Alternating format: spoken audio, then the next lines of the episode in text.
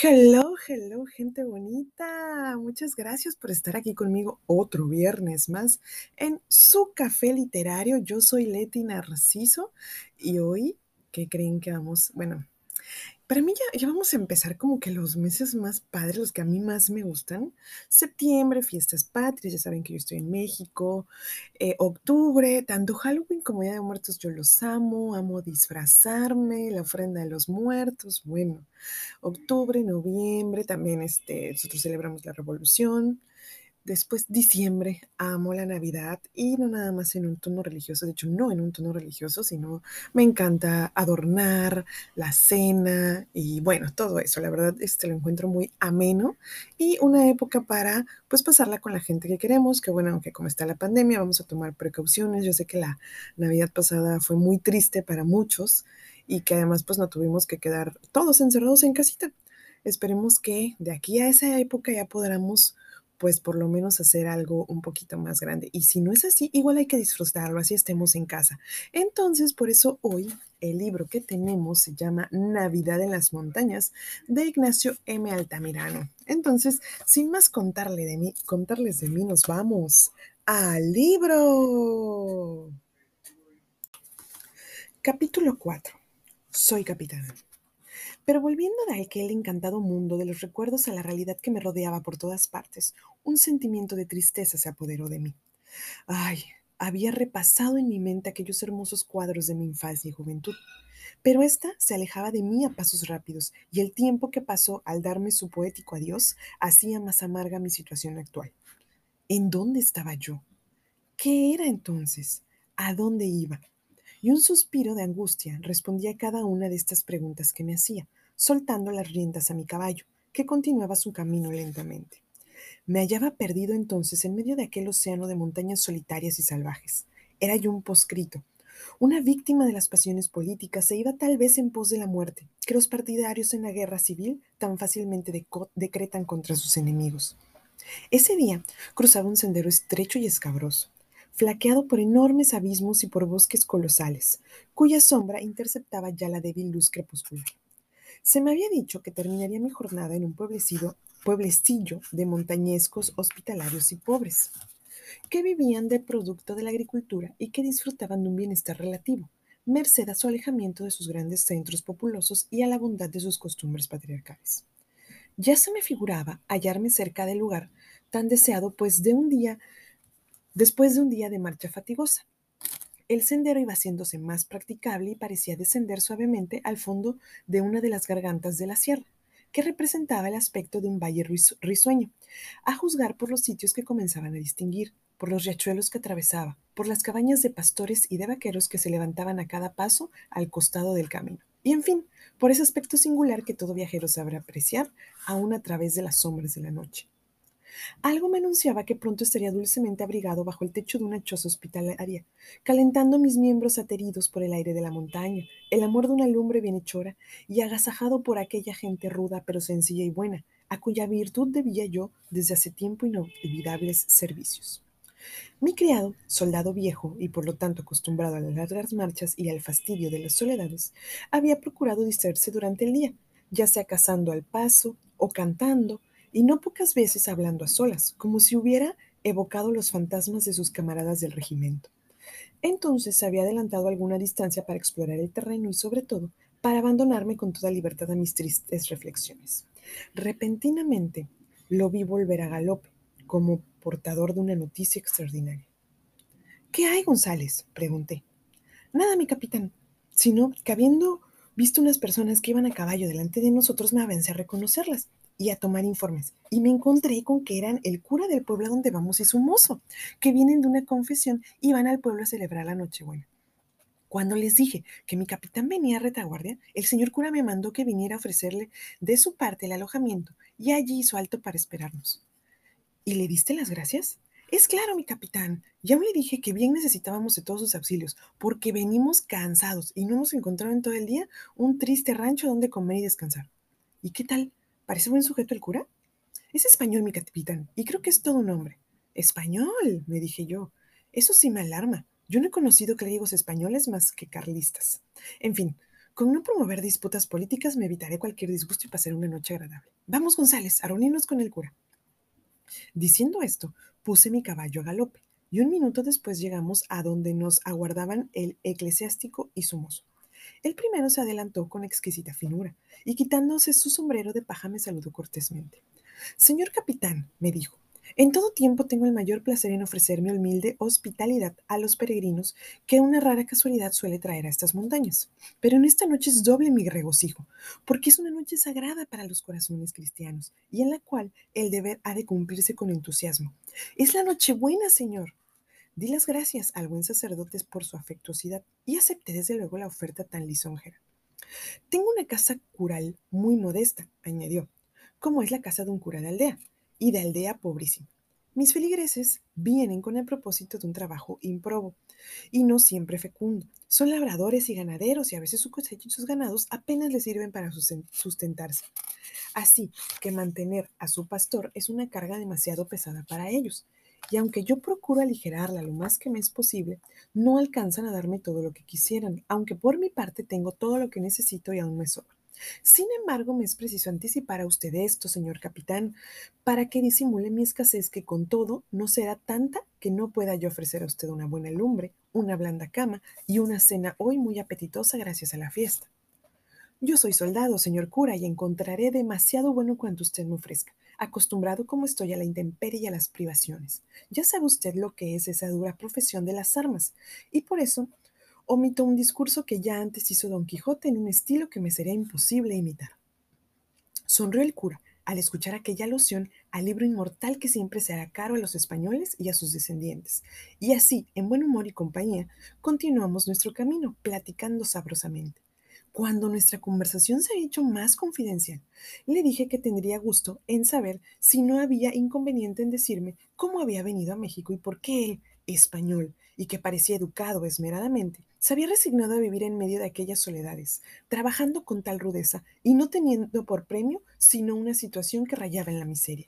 Ante esto me respondió que con mucho placer satisfaría mi curiosidad, pues no había nada en su vida que debiera ocultarse y que por el contrario, justamente para deshacer en mí en mi ánimo la prevención desfavorable que pudiera haberme producido el saber que era español, pues conocía bastante nuestras preocupaciones a ese respecto se alegraba de poder referirme en los primeros instantes de nuestro conocimiento algo de su vida, mientras llegábamos al pueblecillo que ya estaba próximo. Capítulo 7. El pueblo del señor cura. De repente y al desembocar de un pequeño cañón que formaba dos colinas, el pueblecillo se apareció a nuestra vista, como una faja de rojas estrellas en medio de la oscuridad, y el viento de invierno pareció suavizarse para traernos en sus alas el vago aroma de los huertos, el rumor de la gente y el simpático ladrido de los perros, ladrido que siempre escucha el caminante durante la noche con intensa alegría. Ahí tiene usted mi pueblo, señor capitán, me dijo el cura.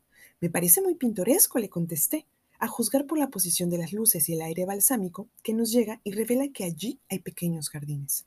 Sí, señor, los hay muy bonitos. Como el clima es muy frío y el terreno bastante ingrato, los habitantes se limitan antes de que yo se limitaban antes de que yo llegara aquí a cultivar algunos pobres árboles que no les servían más que para darles sombras.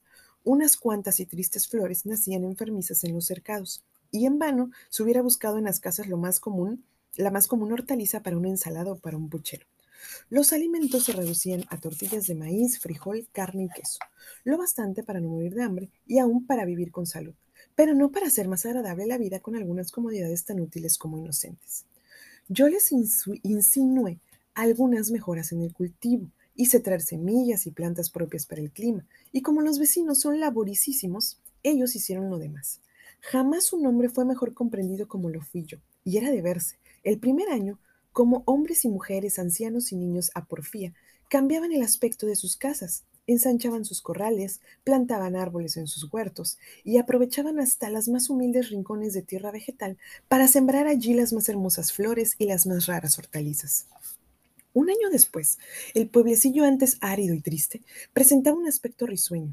Se hubiera dicho que se tenía a la vista una de esas alegres aldeas de la Saboya, o de mis queridos Pirineos, con sus cabañas de paja o con sus techos rojos de teja, sus ventanas azules y sus paredes adornadas con cortinas de trepadoras, sus patios llenos de árboles frutales, sus callecitas sinuosas pero aseadas, sus granjas, sus queseras y sus graciosos molinos.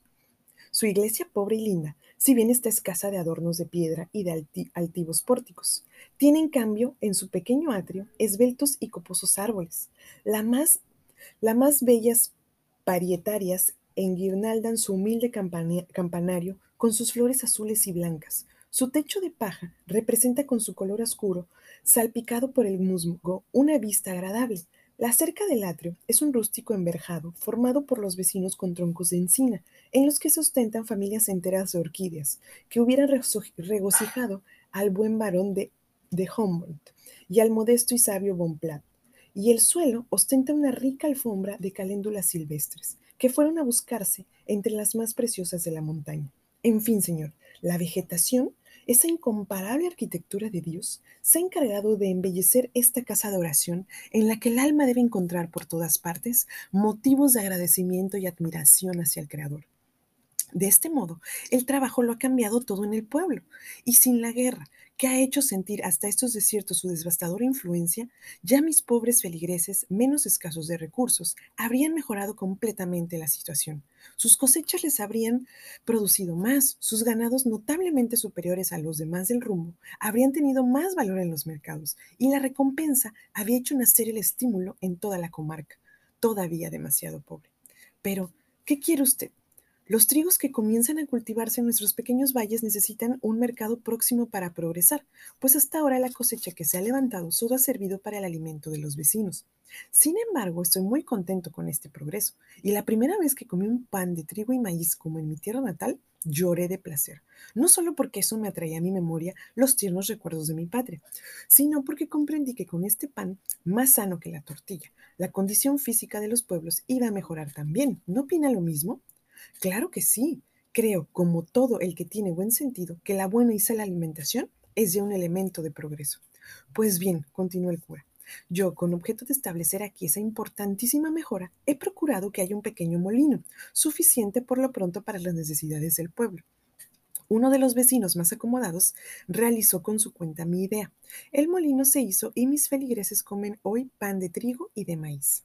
De esta manera he logrado abolir para siempre esta horrible tortura que se imponían las pobres mujeres moliendo el maíz en la piedra que se llama metate tortura que las fatiga durante la mayor parte del día, robándoles muchas horas que podían consagrar a otros trabajos y ocasionándole muchas veces enfermedades dolorosas.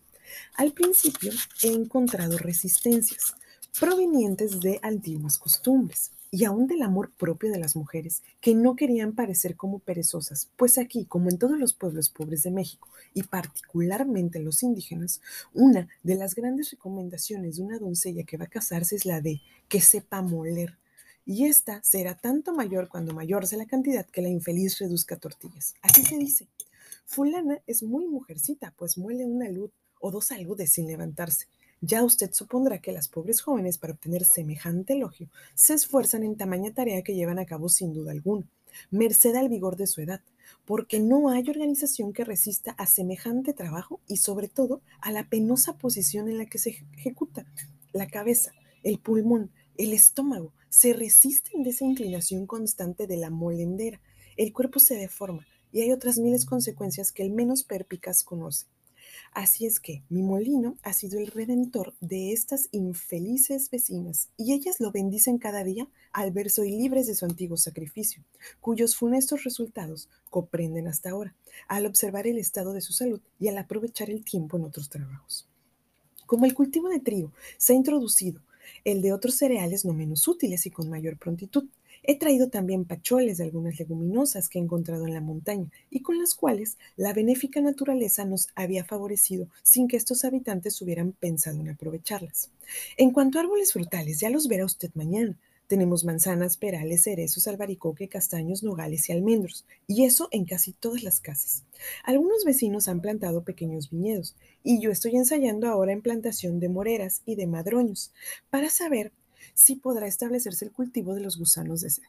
En fin, se ha hecho lo posible, y no contento con realizar mis propias ideas, pregunto a las personas sensatas y escucho sus opiniones con gusto y respeto, y, les y le agradeceré me brinde la suya después de visitar mi pueblo.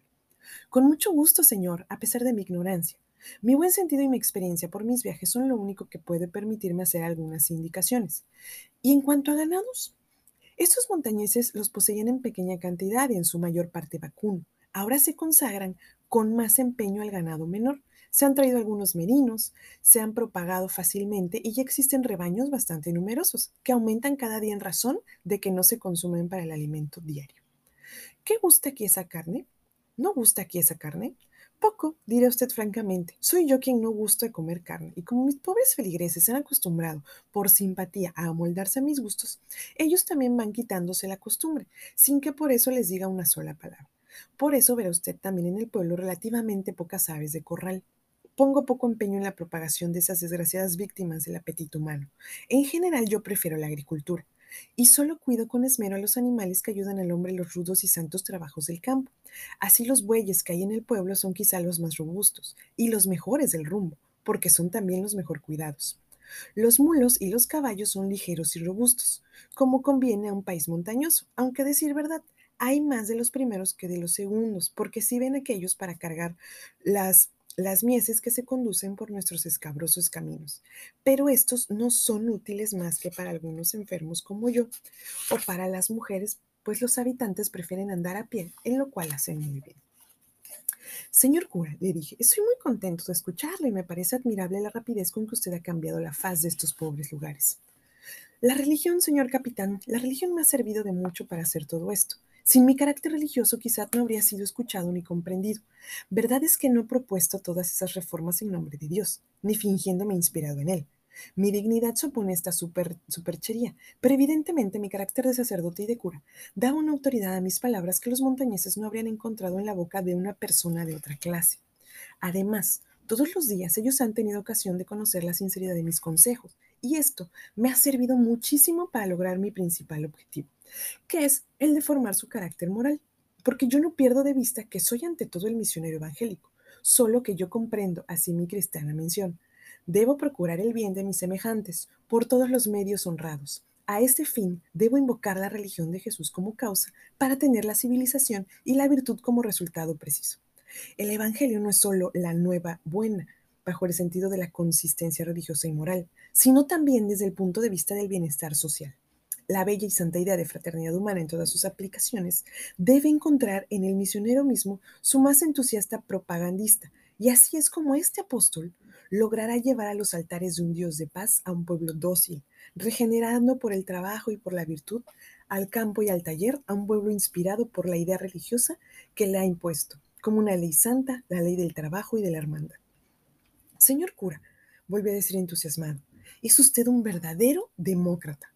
El cura me miró sonriendo a la luz de la primera fogata que los alegres vecinos habían encendido a la entrada del pueblo y que atizaban a la sazón tres chicuelos. Demócrata o discípulo de Jesús, ¿no es acaso la misma cosa? me contesto. Tiene usted razón, mucha razón, pero no es así como se piensa allá en otras partes. Dios mío, qué bendita Navidad. Esto es que me ha hecho encontrar lo que me había parecido un sueño en mi entusiasta juventud. Capítulo 8. El hermano cura. Pero los chicos luego vieron al cura, vinieron a saludarlo alegremente y luego corrieron al centro del pueblecillo gritando, El hermano cura, el hermano cura. ¿El hermano cura? repetí yo con extrañeza. Qué raro. ¿Es así como llaman aquí a su párroco? No, señor, me respondió el sacerdote. Antes me, le llamaban aquí como en todas partes el señor cura, pero a mí me desagrada esa fórmula, demasiado altisonante, y he rogado a todos que me llamen el hermano cura. Eso me da mayor placer. Es usted completo. Y yo que he venido llamándolo señor cura. Pues bien, está usted perdonado con tal de que siga llamándome su amigo nada más. Yo apreté la mano de aquel hombre honrado y humilde y me aparté un poco para dejar a la gente que había acudido a su encuentro, saludarlo a todo su, su sabor. Los ancianos lo abrazaban, pues había bajado del caballo con ternura paternal, y él era quien lo saludaba con veneración. Los hombres le hablaban como a un hermano y los chicos como a un maestro. En todo se notaba una afectuosa y sincera familiaridad.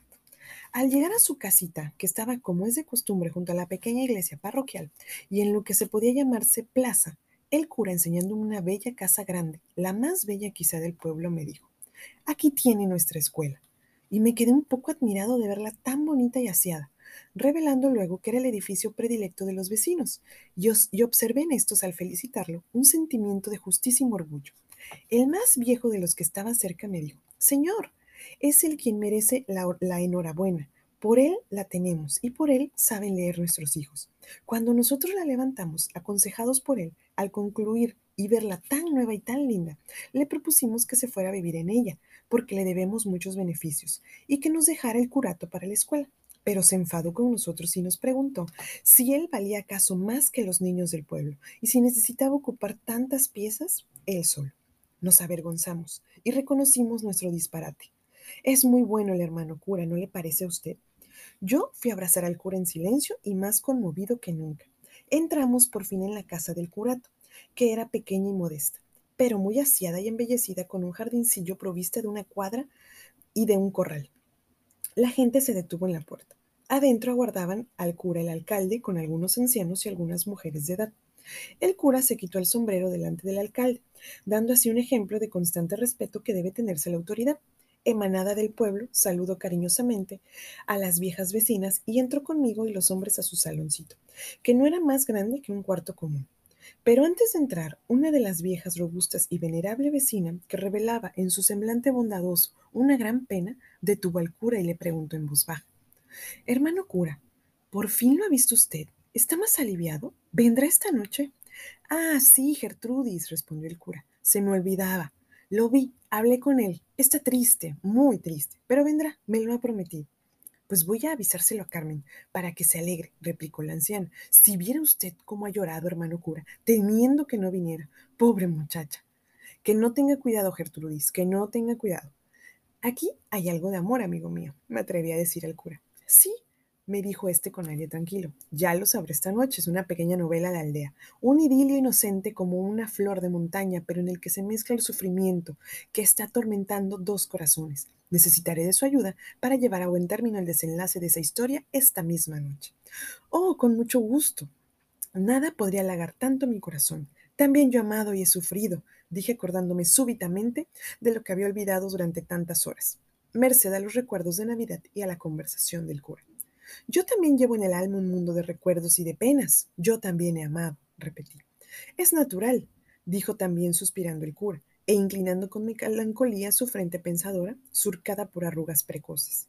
Aquello me puso silencioso, y así tomé asiento junto a un buen fuego que ardía en la humilde chimenea del saloncito. Y bien, gente bonita, hasta aquí vamos a dejar Navidad en las montañas.